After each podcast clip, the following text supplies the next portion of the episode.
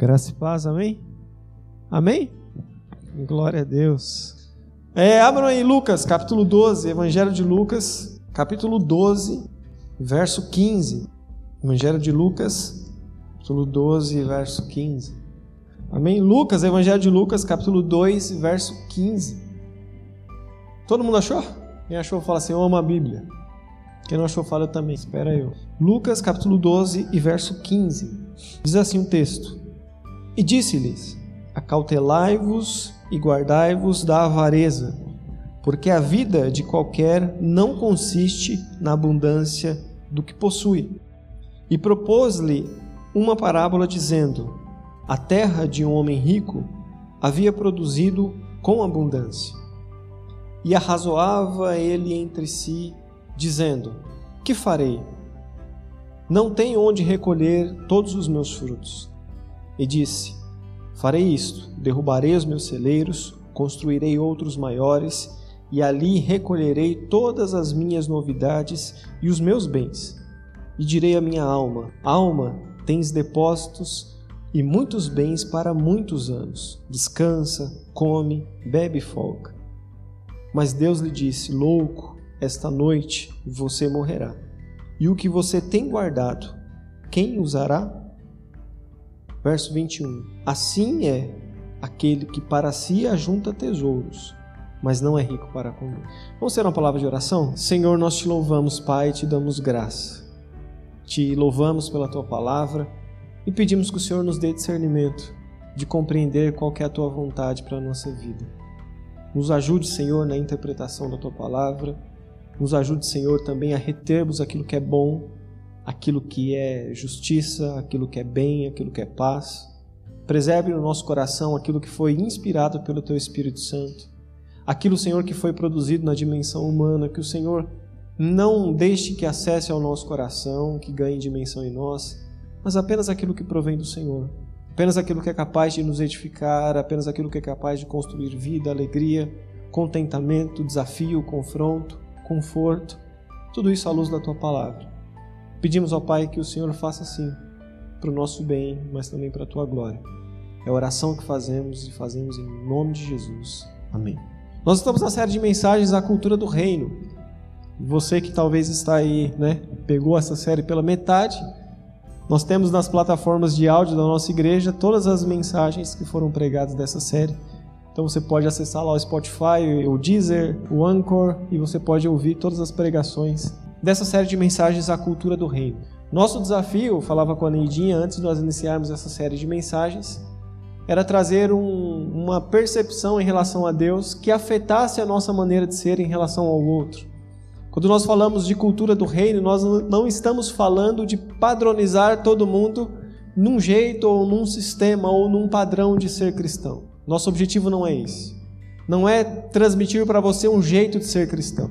A gente não quer trazer aqui uma apostila, entregar na sua mão e falar assim: ó, oh, isso é ser cristão.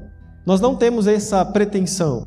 Muito pelo contrário. O que nós estamos fazendo aqui é tentando iluminar o nosso coração à luz do Espírito de Deus, a fim de que a nossa percepção em relação a Deus altere a nossa percepção em relação ao outro. Eu li um livro essa semana e o autor dizia que a nossa conversão a Deus é traduzida também com a nossa conversão ao outro. Ou seja, a nosso voltar-se para Deus nos faz também voltar-se para o próximo.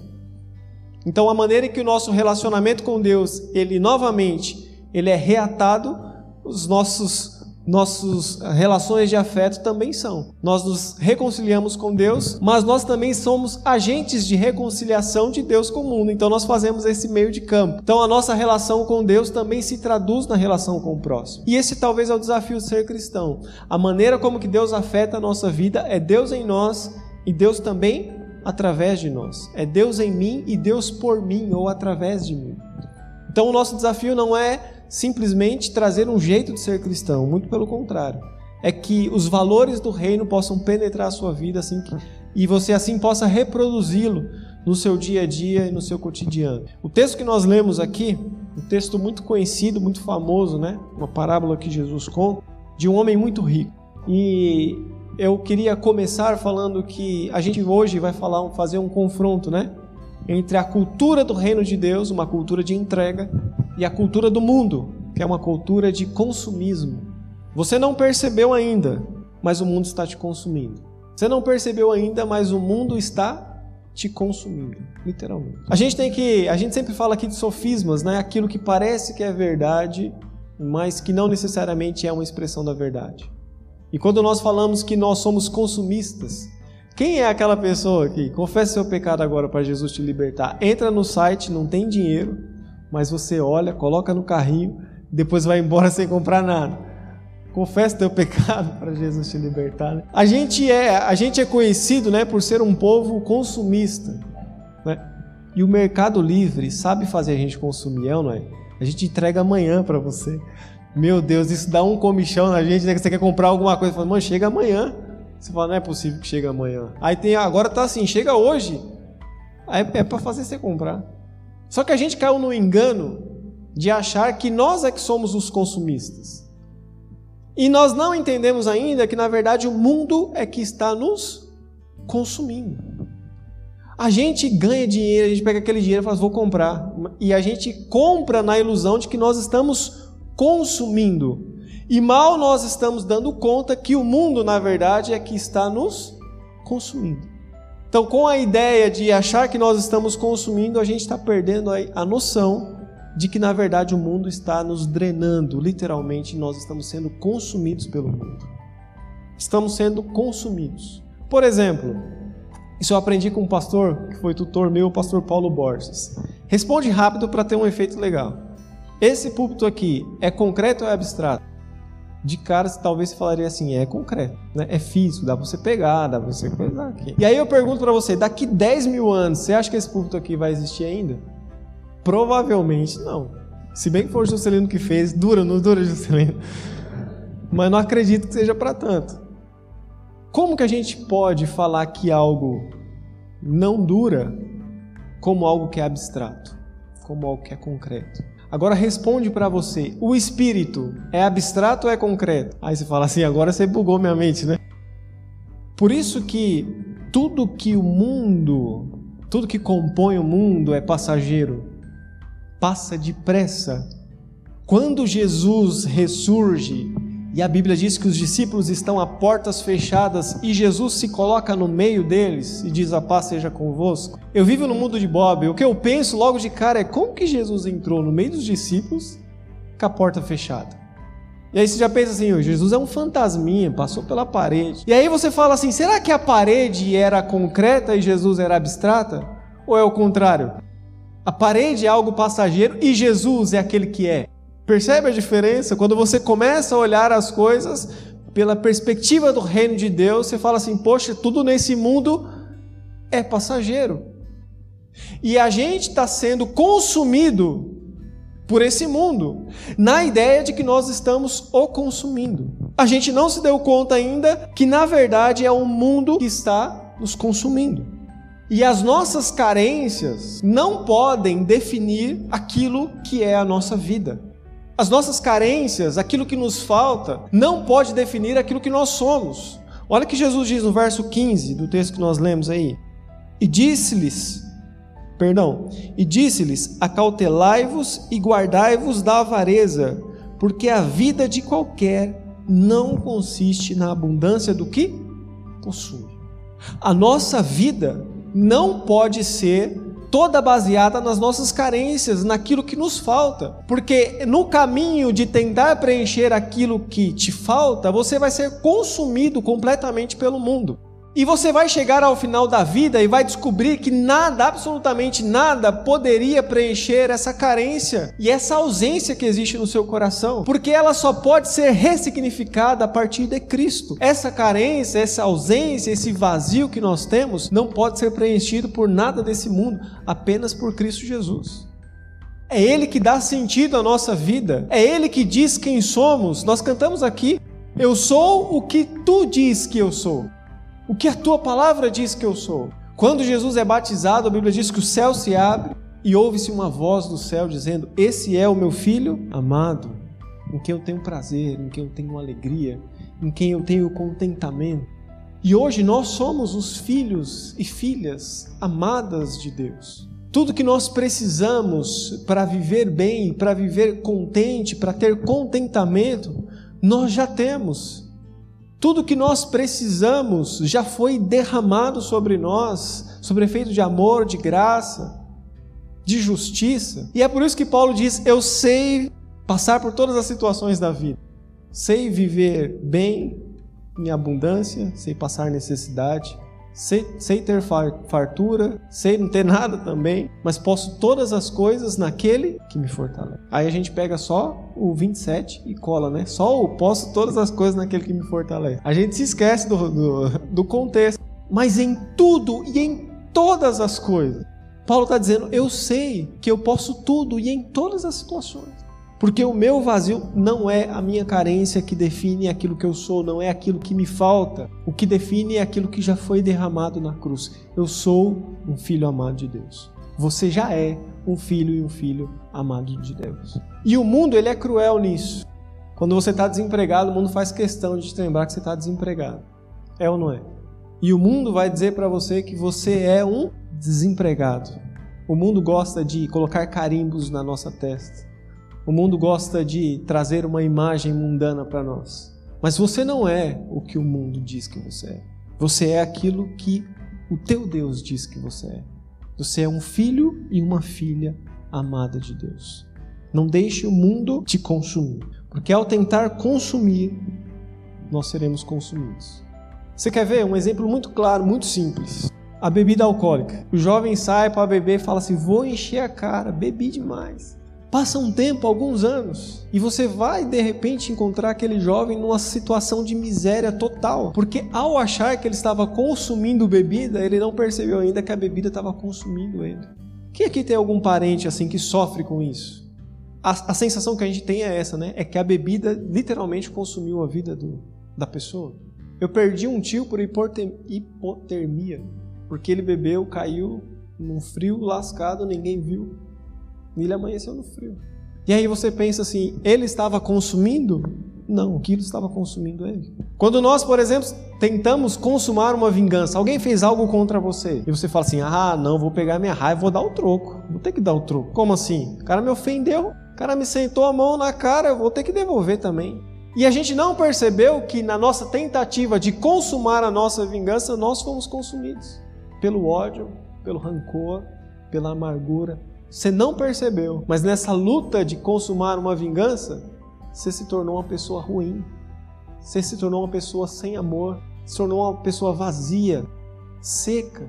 Porque ao tentar consumir algo, uma vingança, por exemplo, você acabou sendo consumido por ela. Verso 16: E propôs-lhe uma parábola dizendo: A terra de um homem rico tinha produzido com abundância. Olha como que Jesus ele fala aqui, a terra de um homem rico. Esse cara já tinha, ele já tinha uma, uma, é, uma vida financeira privilegiada. Ele já era um rico, ele já tinha muitas posses. E a terra dele produziu ainda mais. E a gente aprende na lei da semeadura, né, de Gálatas 6, por exemplo, que a terra só vai dar aquilo que a gente plantar. É ou não é? Aquilo que se planta, aquilo que você colocou ali na terra, a terra vai dar aquilo que você plantar. Então a gente pode chegar aqui à conclusão de que esse homem, ele plantou muito bem, ele gastou muito tempo para fazer o seu plantio. Ele provavelmente pesquisou muito sobre como plantar da melhor maneira, ele selecionou talvez as melhores sementes, ele procurou uma boa terra, ele gastou um bom tempo no exercício de plantar bem. E não tem nada de errado nisso. Fez ali a sua, a sua plantação, depois a sua, a sua plantação rendeu-lhe muitos frutos, e aí lá vai o trabalho dele todo, além do trabalho de ter plantado, o trabalho agora de colher todos aqueles frutos. E quando ele viu o quanto de fruto a sua terra havia dado, ele falou assim: não vai caber nesse celeiro que eu tenho aqui. É o seu Adalto plantando abacaxi na Bahia, não vai caber nessa. Vou derrubar todo isso daqui e vou construir novos celeiros. Então imagina o trabalho de alguém que já gastou muito tempo plantando, muito tempo colhendo, agora muito tempo desmanchando o que já havia construído, construir um novo, para armazenar toda aquela riqueza. É muito trabalho. E quando ele termina todo esse trabalho, ele diz para si mesmo: come, bebe, folga e descansa. No final de tudo, quando ele se deu conta, a sua vida inteira já havia ido embora. Algumas pessoas falam assim, Lelo, o ser humano é tão indiferente assim às coisas da vida. E eu falo assim, o ser humano não é indiferente. O ser humano é indiferente àquilo que realmente importa. A gente não é indiferente para tudo na vida. A gente tem um erro. A gente só é indiferente para aquilo que importa. Para aquilo que não tem tanta importância, a gente não é indiferente. A gente gasta tempo, a gente investe. Mas aquilo que realmente importa, a gente é indiferente. Por isso que Isaías 52 vai dizer assim: por que, que você gasta o seu dinheiro naquilo que não é pão, naquilo que não é importante, naquilo que não é vida? E quando a gente fala de dinheiro ou de bens, o maior bem que nós temos não é a condição financeira que você tem, mas as horas do seu relógio que estão passando o tempo inteiro. E por mais que você esteja ganhando dinheiro, você está perdendo o seu tempo, você está perdendo a sua vida. Ou seja, você está ganhando dinheiro para consumir, mas tem um reloginho aqui que não para para esperar você ganhar dinheiro. Ele não fala assim, ó, parei, você vai lá, ganha dinheiro. Quando você estiver bem de vida, você volta aqui que a gente, né? sabe no futsal, né, quando a bola sai, zero o cronômetro, fala, opa, saiu a bola. Quando voltar para o jogo, reinicia. Não, a vida não para. A vida não vai sentar e esperar você resolver os seus problemas para depois ela voltar a continuar andando. E a gente não pode ser nessa caminhada desenfreada, a gente não pode ser indiferente para as coisas que importam. Porque a gente não percebeu que a vida está consumindo, por exemplo, o nosso casamento. Sabe qual é o maior drama de um pastor? A maior angústia de um pastor, sabe qual é? Sua família. Falava até com os quines aqui, não foi? O maior drama de um pastor é investir tanto e perder os, seu, os seus filhos, e perder a sua casa. Então a gente não pode se dar o luxo de ser indiferente para as coisas que de fato importam. Para o seu casamento, para a sua família, para os seus amigos, para os seus irmãos, porque a vida está te consumindo e você está tão indiferente em relação às coisas importantes, porque a sua visão ainda está em eu preciso encher os meus celeiros, eu preciso fazer uma boa colheita. Por que, que nós estamos gastando dinheiro naquilo que não é pão? Aquilo que não é vida, estamos sendo indiferentes às coisas que de fato importam. Verso 19: E direi à minha alma: Alma, tens depósitos e muitos bens para muitos anos, descansa, come, bebe e folga. Saiba de uma coisa: a estratégia do mundo é consumir você. E ele fará de tudo para lograr êxito em ver você totalmente consumido. Seja pela cobiça, igual esse homem, eu quero descansar. Quero comer, beber e utilizar o meu dinheiro à vontade. Seja no pensamento como esse, e o que eu vou falar aqui é muito sério.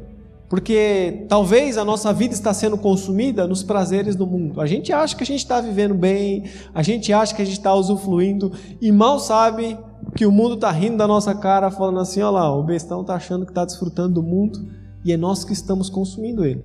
Mas eu vou falar algo mais sério ainda. Muitas vezes a nossa vida está sendo consumida e não é nem por causa dos prazeres do mundo, é por causa da religiosidade. E tem muita gente sendo consumida dentro de um sistema religioso. Essa semana eu ouvi de um amigo meu dizendo assim: Eu estou me esforçando para ser um homem espiritual. E eu falei para ele: Eu estou me esforçando para ser um espiritual humano. Ele falou assim: Como assim, Lelo? Eu falei: Como que eu vou me esforçar para ser alguém espiritual? Eu preciso ser um humano com a lógica do reino de Deus. Eu preciso ser um humano que me, que me relaciona com as pessoas com a lógica do reino de Deus. Ele falou assim: Não, se eu me relacionar com as pessoas, eu vou me contaminar. Eu falei: Ah, então você é um cristão bom mesmo. Porque a loucura do ser humano é que ele está achando que ele está produzindo e no seu esforço ele está se tornando um homem espiritual. Eu não estou falando que na graça não existe esforço. Claro que existe. Porque a graça não é o contrário de esforço. A graça é o contrário de mérito. Você não tem mérito nenhum. Mas a graça exige um esforço? Claro, a sua consciência foi alterada. A sua motivação foi alterada. A sua percepção foi alterada. E agora você vive para o reino de Deus, você se gasta. 2 Coríntios 12, 15: Eu me gastarei e me deixarei gastar por amor de vós, ainda que vos amando mais seja eu menos amado. Eu me gastarei e me deixarei gastar. É, o, é Paulo falando. Paulo tinha total consciência do que era a graça de Deus, mas ele sabia que não era uma questão de mérito. Mas ainda assim, a graça é um trampolim para nós vivermos para o reino de Deus, para a glória de Deus, para aquilo que de fato importa. Quer ver vidas sendo transformadas, quer ver a salvação alcançando pessoas, realidades sendo alteradas pelo poder do Evangelho. E nós não podemos ser indiferentes a essas questões, porque nós estamos tão apegados à nossa vida religiosa, que eu tenho medo de chegar diante de Deus e Deus falar assim: Léo, você foi um bom pastor, mas foi um péssimo cristão. Você foi um bom pastor, mas um péssimo discípulo, porque você conduzia um sistema religioso muito bem, mas pouco você manifestou no meu reino. E a oração que faço sempre é: Senhor, não nos deixe ser consumidos por um sistema religioso. E é talvez por isso que Paulo vai dizer que o homem natural não compreende as coisas espirituais, porque elas são discernidas espiritualmente. A nossa luta não é para sermos espirituais, a nossa luta é para sermos humanos, é para termos empatia, é para termos solidariedade, generosidade, é para compartilhar o amor de Deus que está em nós. Porque tudo que nós precisamos para sermos espirituais, nós já recebemos. Nós já somos, como a Geninha ministrou aqui, filhos de Deus. Nós já somos. Então nós não precisamos mais lutar para sermos filhos de Deus. Nós já fomos adotados na família. Nós já recebemos a herança. Nós já participamos do corpo de Cristo. Nós já estamos à mesa da comunhão. Nós já estamos no partir do pão. O que nós precisamos é gastar-nos e nos deixar gastar por amor daquilo que de fato importa, para aquilo que realmente vale a pena se viver. Verso 20: Mas Deus lhe disse: Louco, esta noite pedirão a tua alma, e o que tens preparado, para quem será?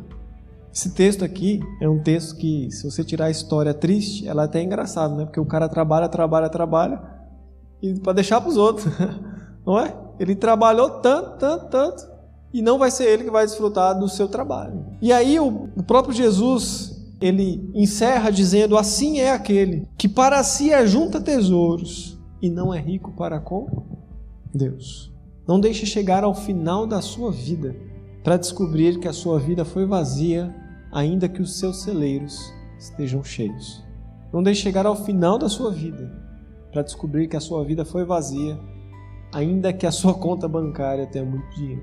Eu tive a oportunidade de conhecer um, um homem, um senhor, e num acampamento em Minas Gerais, ele estava no fundo da igreja, comendo com um pratinho de plástico e aqueles garfinhos do satanás. Sabe aqueles garfinhos que você vai enfiar assim na carne e ele quebra porque é de plástico, não aguenta? Aqueles lá comendo, comendo e chorando. E tava assim uma rodinha de pastores, a gente conversando. E um dos pastores perguntou, né? Porque alguém vai socorrer aquele senhor lá, porque ele não para de chorar desde que ele está comendo aqui. Ou aquela comida está muito boa, ou está muito ruim, porque ele está chorando o tempo inteiro. E aí o pastor, que era pastor daquele senhor, contou a história dele. Ele falou assim: aquele senhor com 17 anos, ele foi chamado para ser missionário. E ele era de uma família muito boa, uma família muito estruturada, e ele escolheu continuar a sua vida profissional. Foi uma escolha dele. E ele ganhou muito dinheiro, ele foi muito bem sucedido na sua vida. Quando ele tinha os seus quase 70 anos, ele se viu talvez como esse homem aqui. Ajuntei muitos tesouros, ganhei muitas coisas. Ele contou que ele foi comprar um terreno e a mulher falou assim, a secretária dele falou assim, senhor, esse terreno já é seu. já pensou? O cara olhou e falou, terreno bonito, vou comprar. O cara, não, já é seu esse terreno aí. De tanto dinheiro que ele tinha. E aí ele estava chorando no fundo da igreja porque ele teve a oportunidade de pegar a Kombi velha da igreja para levar os jovens para o acampamento. A alegria de servir a Deus é uma coisa simples. E a Kombi, pensa numa Kombi velha, você não tinha que vender aquilo para alguém, você tinha que dar aquilo, dar mais os mil reais como desculpa. Falar assim, desculpa por eu te dar uma... Não tinha um jogo na, na volante da Kombi, tinha um campeonato inteiro. Mas é alguém que chegou ao final da vida para descobrir que deveria ter se doado mais. E talvez mesmo na sua vida profissional, não necessariamente ele precisava ser um missionário, mas ele poderia ter um efeito, um impacto espiritual, mesmo sendo na área em que ele estivesse profissionalmente. Nós não deixamos de ser cristãos quando nós estamos no nosso trabalho, nas nossas profissões. Então não deixe chegar ao final da sua vida para descobrir que a sua vida foi vazia, ainda que você tenha muitos bens. E é o que Jesus falou no verso 15. A vida de ninguém está naquilo que ele possui, ainda que ele possua muitas coisas. Esse homem achou que iria fartar-se da vida, mas quando se deu conta, a vida já havia se fartado dele. Ele achou que ele iria consumir os prazeres da vida e acabou descobrindo que na verdade a vida já o havia consumido. Eu sempre fico no dilema e sempre falo isso com a Neidinha. Eu não sei o que fazer para alguém amar e se entregar ao Evangelho e servir ao Senhor com toda paixão e sem reservas, se lançar ao Evangelho. Eu não sei o que fazer. E eu tenho até medo de fazer de uma forma errada e a pessoa chegar lá daqui 20 dias, 20 anos e olhar para trás e falar assim: Poxa, não valeu a pena ter servido ao Senhor. A única coisa que eu posso dizer com toda a convicção é que eu sou um apaixonado, é que eu sou um entusiasta, é que o meu coração se aquece com o Evangelho. O que eu posso dizer para você é que eu sou um apaixonado. E o meu sonho, o meu desejo é que você também seja um apaixonado pelo reino de Deus. A minha rotina ela é muito louca. Eu acordo de manhã, faço minha oração, vou trabalhar. Trabalho das sete da manhã ao meio-dia. Almoço em dez minutos. E aí é estudo bíblico, é preparar o sermão durante o tempo do almoço. Saio sete horas da noite do trabalho. E eu não perco a oportunidade de vir no ônibus falando com Deus. E Deus tem sido maravilhoso, porque tem derramado muita coisa. E aquele ônibus parece ser um lugar consagrado. Aquele ônibus parece ser um lugar, sabe, de intimidade. Você fala assim, não é um busão comum. É aquele busão com cheiro de borracha. Tem vezes que a gente é vomitado, né, Giovana? Meu Deus. Mas é um tempo de encontro. E aí chego em casa, às vezes a gente vai visitar alguém, a gente vai fazer as nossas lives, as nossas transmissões. E eu ainda faço faculdade, olha que coisa maravilhosa. Mas Deus tem sido tão bom. E ao olhar para trás, a gente não se vê como alguém que está sendo consumido pelo mundo ou por um sistema religioso. A gente só se vê vivendo a cultura do reino de Deus, vendo o amor de Deus sendo estendido em simples ações. Eu recebi um áudio essa semana de um rapaz que nem me conhece, falando assim: Eu quero dar um abraço em você, por tudo que você falou e eu ouvi lá no podcast. Falava com eles aqui a alegria de apresentar uma criança ao Senhor, de batizar alguém ali, porque é isso que de fato importa, é isso que de fato é relevante. E a gente não pode chegar ao final da vida e descobrir que a nossa vida foi vazia. Domingo passado, um casal veio falar com a gente, falou assim: preciso falar com vocês. E se der uma coisa que pastor treme na base é quando um casal chega e fala assim: preciso falar com vocês. A gente fala: meu Deus, esconde as facas até a gente chegar, a gente está chegando. Um casal jovem. E aí eu fui, né? Fomos conversar com esse casal. E esse casal falou assim: ó, a gente, a gente se casou, mas a gente quer mais. E eles falaram assim: a gente quer servir ao Senhor no que tiver para ser feito aí na igreja. Se for para lavar o banheiro, for, o que, que tem para fazer, envia que a gente vai. A gente quer servir ao Senhor como nunca. E, eu, e a Neidinha até falou assim: ah, vocês parecem os próximos Lela e Neidinha da igreja. Não existe nada mais poderoso de que um, do que um casal que serve ao Senhor. Não existe nada mais impactante. Você quer ver o mundo endoidar com você? É a sua família servindo ao Senhor. Você, como casal, sendo um casal que conduz pessoas à salvação. Você quer ver o povo, é, é o reino espiritual se abalar? É um casal unido para levar o Evangelho. Deus quer ganhar movimento através da sua vida. Não deixe de ser consumido pelo mundo, mas tenha o desejo de servir tenha o desejo de se doar, antes de ser consumido pelo mundo. Escolha primeiro servir. Eu só queria que, antes da gente encerrar, eu queria fazer uma oração pela sua vida, pela minha também, e dizer que eu acredito muito que tem um tempo de Deus e tem tempo de Deus para todas as coisas. E eu acredito que tem um tempo de avivamento para nossa igreja. E avivamento nada neopentecostal, de ninguém rodando. Eu vim até de paletó, mas não é para rodar aqui o, paletó e o povo cair, não. Não é desse tipo de avivamento que a gente está falando. É um povo se levantando para dar sinais do reino de Deus. A gente falou aqui na nossa primeira mensagem dessa série, Cultura do Reino, que a igreja é o sinal do reino de Deus no mundo. Que o reino de Deus dá os seus sinais através da sua igreja. Então eu acredito que Deus está levantando um povo avivado, com o coração aquecido, que vai dar sinais do reino de Deus e vai viver para a glória dele. A pergunta é: nós vamos estar no meio dessa galera? Nós estaremos fazendo parte desse povo que dá os sinais do reino de Deus? Deus quer estar através de você. Curva a tua cabeça, vamos orar? Queria orar pela tua vida. Se você quer servir ao Senhor e, e talvez você nem sabe como, fala assim, Senhor, eu não sei como. queria orar por você. Deus vai dar estratégias, não se preocupe com isso. Não se preocupe com como ou o que. Se preocupe apenas em se apresentar ao Senhor e falar assim: Senhor, eis-me aqui. Senhor, eis-me aqui. Senhor, eu não quero ser consumido pelo mundo. Senhor, eu não quero ser consumido, achando que estou consumindo e mal percebendo que a minha vida está indo embora. Mas eu quero me apresentar e reproduzir aquilo que Paulo falou. Eu me gastarei, eu de boa vontade me gastarei e me deixarei gastar, ainda que amando seja menos amado. Eu creio do fundo do meu coração que o servir a Deus traz cura. Porque assim como nós passamos a curar e a cuidar de alguém, Deus nos cura e cuida de nós de uma maneira muito especial. E na maneira como nós nos doamos, Deus derrama sobre nós a sua graça, o seu amor. O Senhor quer te ver servindo, o Senhor quer te ver se você se doando de boa vontade. Coloque-se de pé. Diga ao Senhor: Eu estou aqui, eis-me aqui para te servir. Eis-me aqui para dizer o quanto que eu quero me apresentar ao Senhor. Eis-me aqui, Senhor. Eu quero ir por ti. Não existe beleza maior dada ao ser humano do que ir pelo seu Deus. Quem há de ir por mim? Que frase que nós não somos merecedores de ouvir, mas Deus nos concedeu essa graça de nos colocarmos diante dele e dizer: Eu vou por ti. O Senhor não precisa de ninguém por ele mas Ele assim desejou que nós o fizéssemos. Com grande graça nos foi dada de servirmos ao Senhor, mas o mundo tem nos consumido.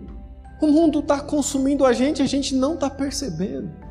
O cronômetro não para, o relógio não para. E quando você se der conta, quando você vislumbrar a glória de Deus de uma maneira muito mais real, você vai falar assim: eu deveria ter me doado mais. Com o que eu gastei a minha vida? Com o que eu gastei os meus dias? Por que eu fui tão indiferente àquilo que realmente importa?